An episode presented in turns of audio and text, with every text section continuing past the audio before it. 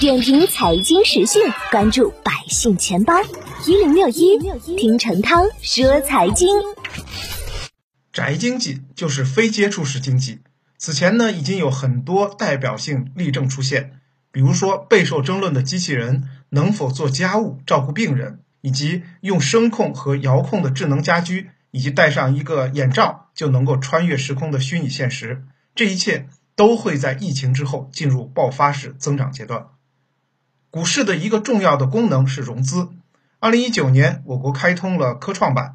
其本质就是专为科技型和创新型中小企业服务，是建设多层次资本市场和支持创新型科技型企业的产物。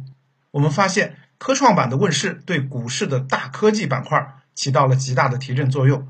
在疫情结束之后，国家必将会全力恢复生产，重建美好家园。因此，股市融资功能必将在今年下半年得到更大的体现。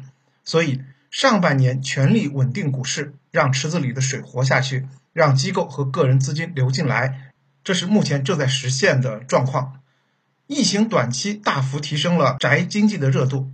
二零二零年突发新冠疫情，户外活动被取消，宅经济异军突起，线上消费大幅增长，生鲜配送。在线医疗、在线教育、在线娱乐、远程办公等需求爆发，而比较过往互联网应用发展的历史来看，因热度带来的大规模的试用体验，就是互联网应用加速渗透的前提和起点。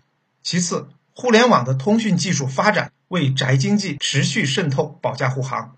宅经济呢，实际上是互联网经济的一种体现，其发展也相应的受到互联网通讯技术的发展推动，五 G 建设的正式启动。以及云视频、虚拟现实等技术的快速发展，都有助于增强宅经济相关产业的用户体验，为宅经济发展创新提供技术保障。这场疫情给经济带来的影响还是很大的，进而影响到股市在投资方向和投资方式上会产生重大的变化。